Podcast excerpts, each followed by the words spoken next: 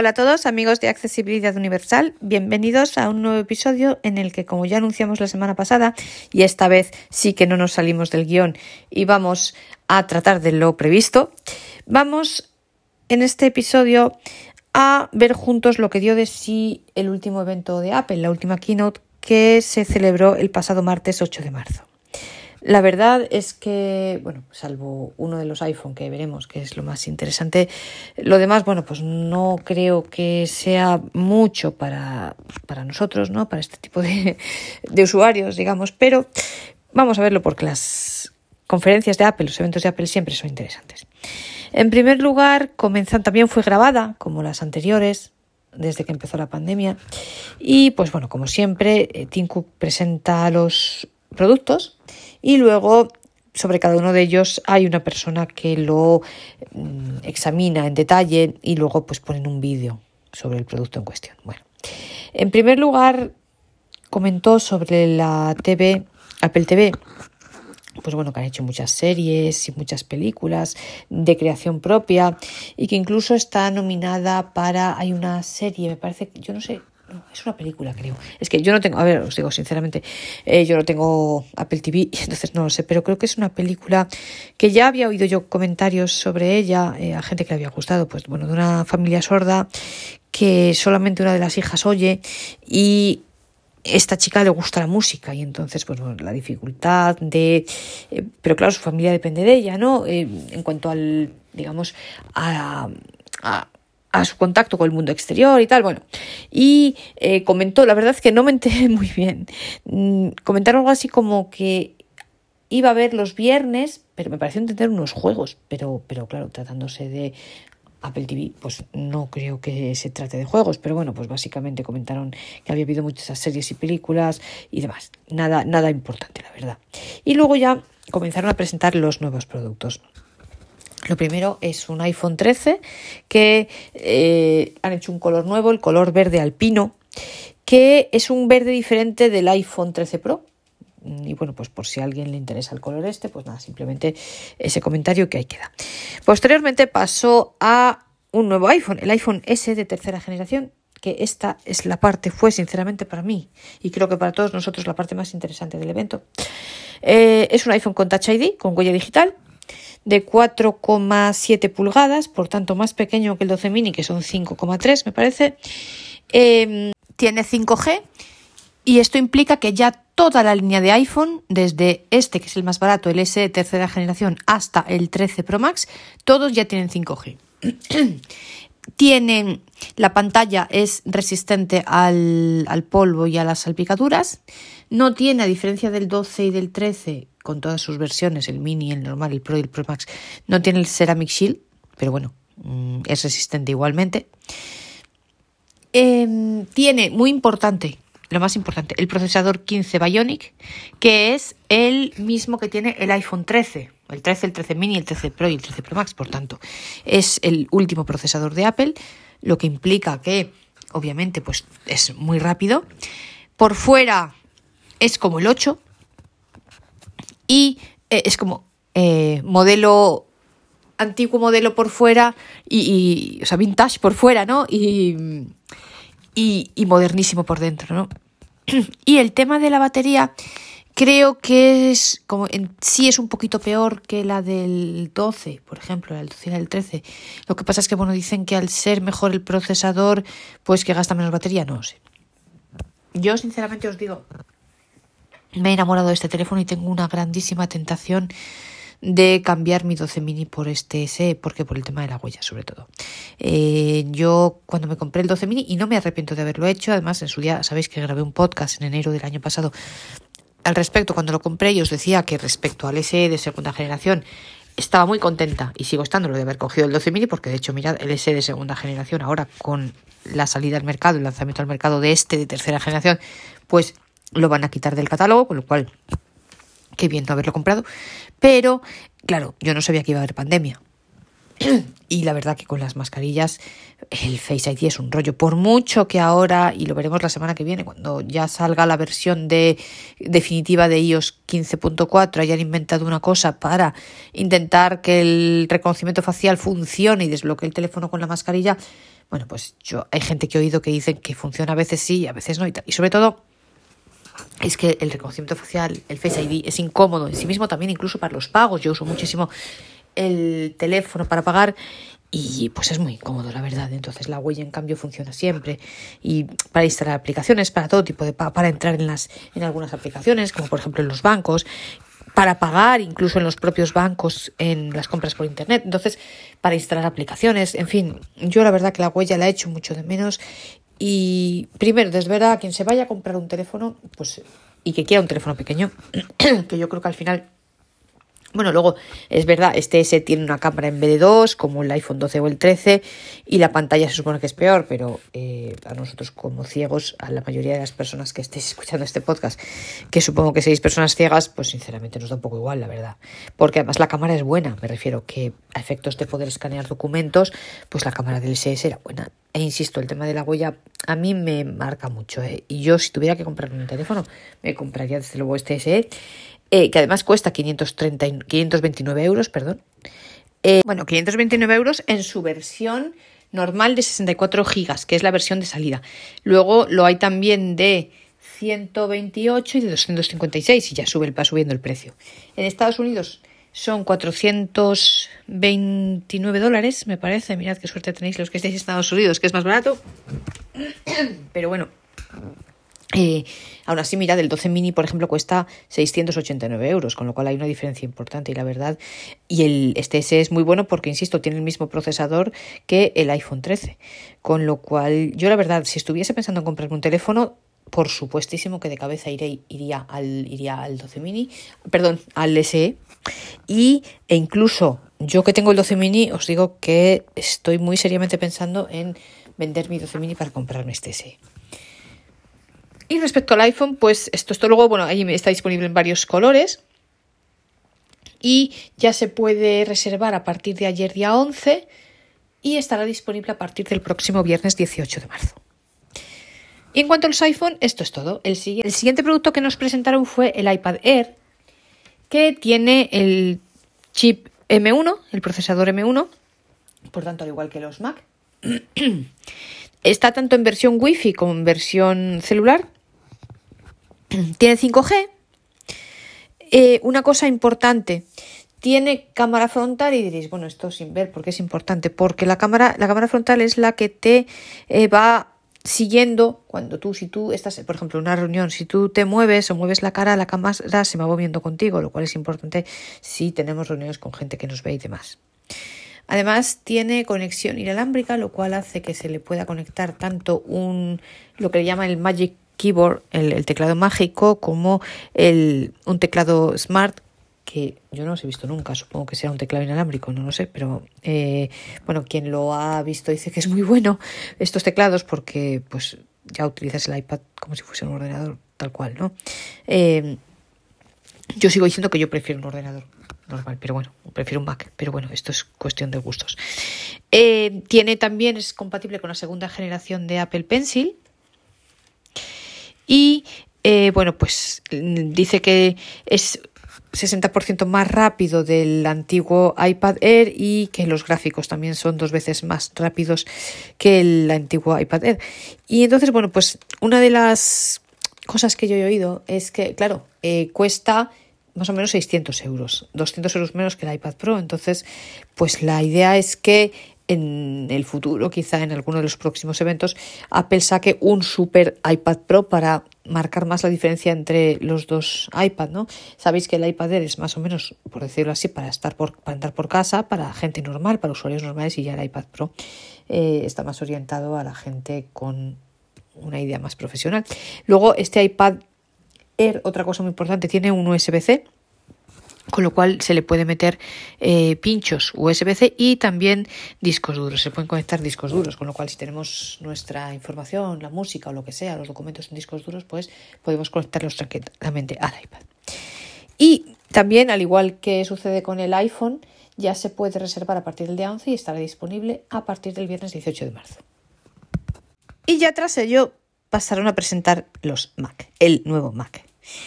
Bueno, yo a este respecto, mirad, no os voy a abrumar con datos técnicos, primero porque ni yo misma los conozco, la verdad, y es mejor no hablar de lo que no se conoce, ¿no?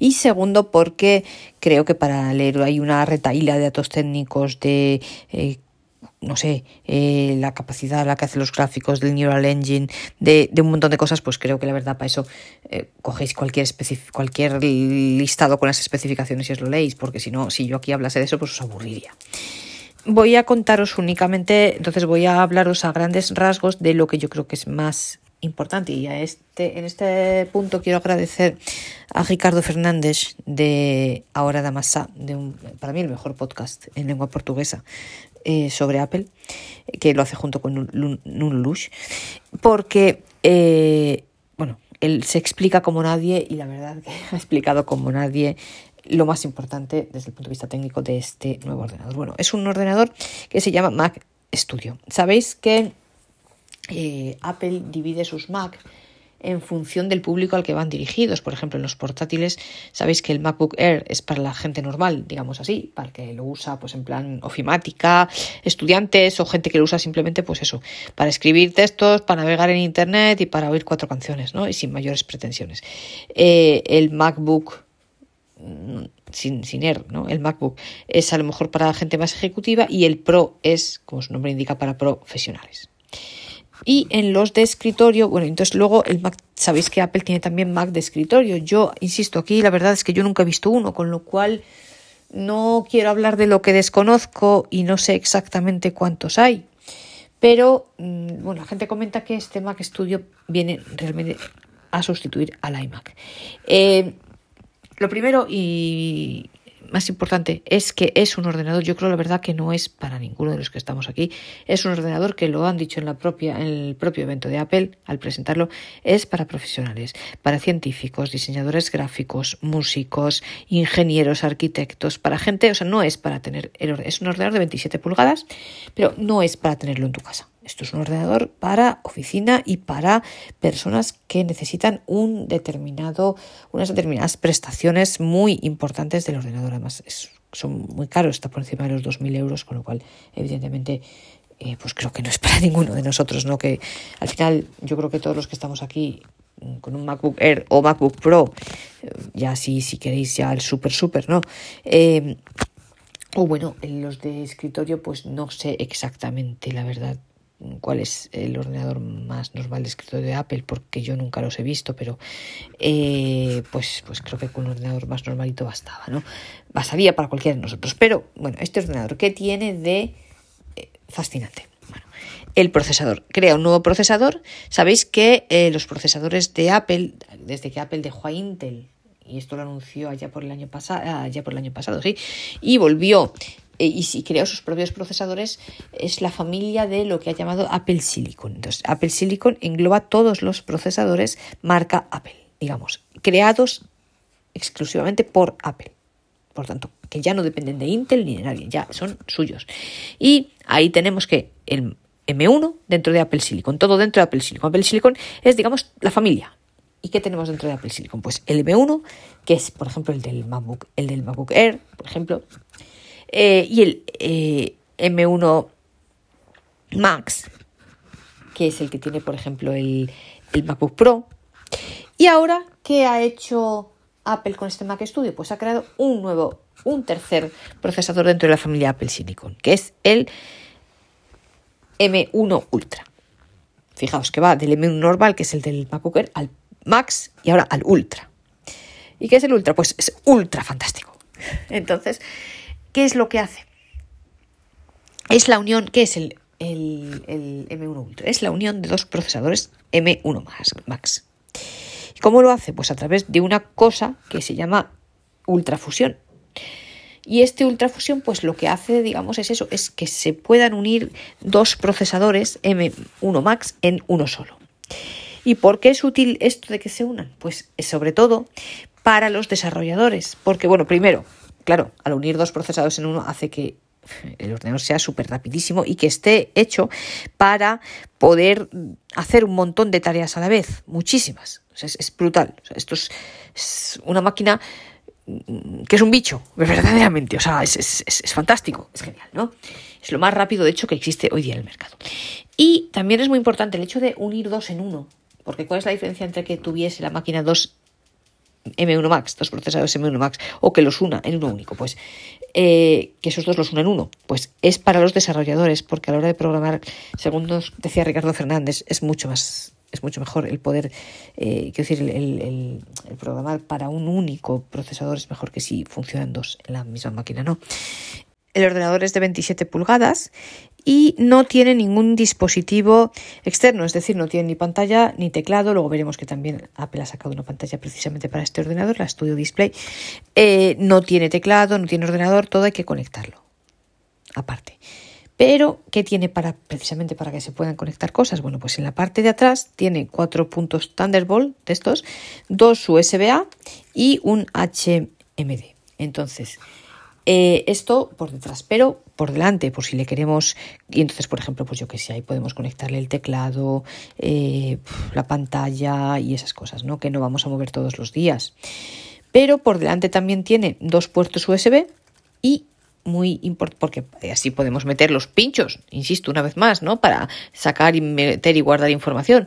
Y muy importante, que a mí me gusta mucho, un lector de tarjeta SD que también nos puede ser útil porque para muchos aparatos eh, se utiliza. Por ejemplo, en, el evento ponían el ejemplo de la cámara de fotos, pero bueno, pensemos en una línea Braille que tiene la tarjeta SD, pensemos en el Victor Reader ¿no? y en tantos otros aparatos. Con lo cual puede ser muy útil tener siempre un lector SD de tarjetas SD a mano en el propio ordenador. Y por tanto, pues os digo, es un súper mega ordenador mm, pensado para uso profesional obviamente sonido fantástico, maravilloso, fotos maravillosas y tal. Pero claro, está pensado, pues os digo, sobre todo para, profesionales, ¿no? Y luego, junto con ese ordenador, pues han sacado también una pantalla de 27 pulgadas que es la denominada Studio Display.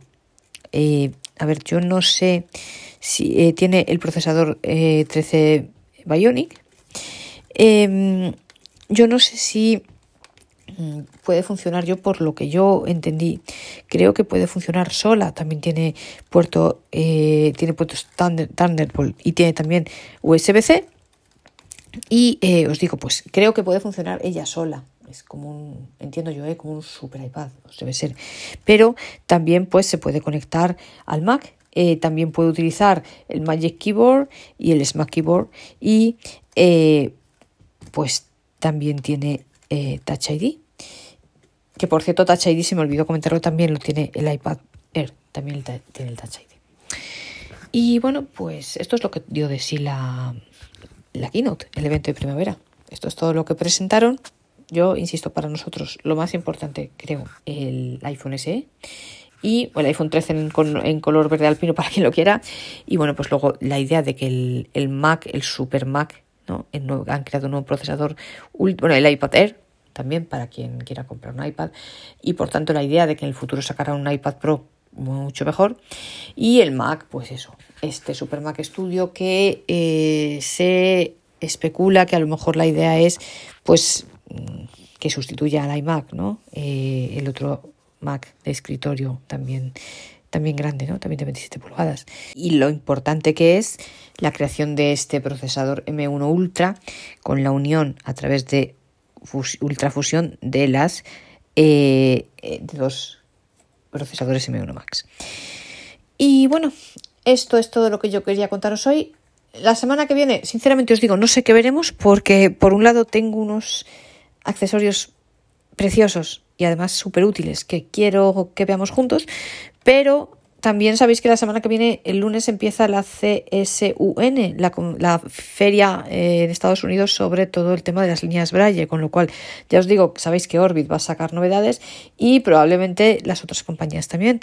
Así que yo no sé, probablemente tendremos que dedicarnos a ello, no lo sé, entonces no sé qué haré, os lo digo sinceramente. Sorpresa, sorpresa. Y bueno, pues yo espero que esta revisión así rápida sobre la keynote de Apple, el evento de Apple, os haya resultado interesante. Perdonad por las imprecisiones técnicas y de los tamaños de los Mac de escritorio y demás, pero os digo la verdad, no lo conozco y de lo que no conozco, pues casi que es mejor que no hable o hable poco para no meter la pata. Y bueno, de todas formas, espero que os haya resultado interesante y que os apetezca seguir acompañándome en el próximo episodio.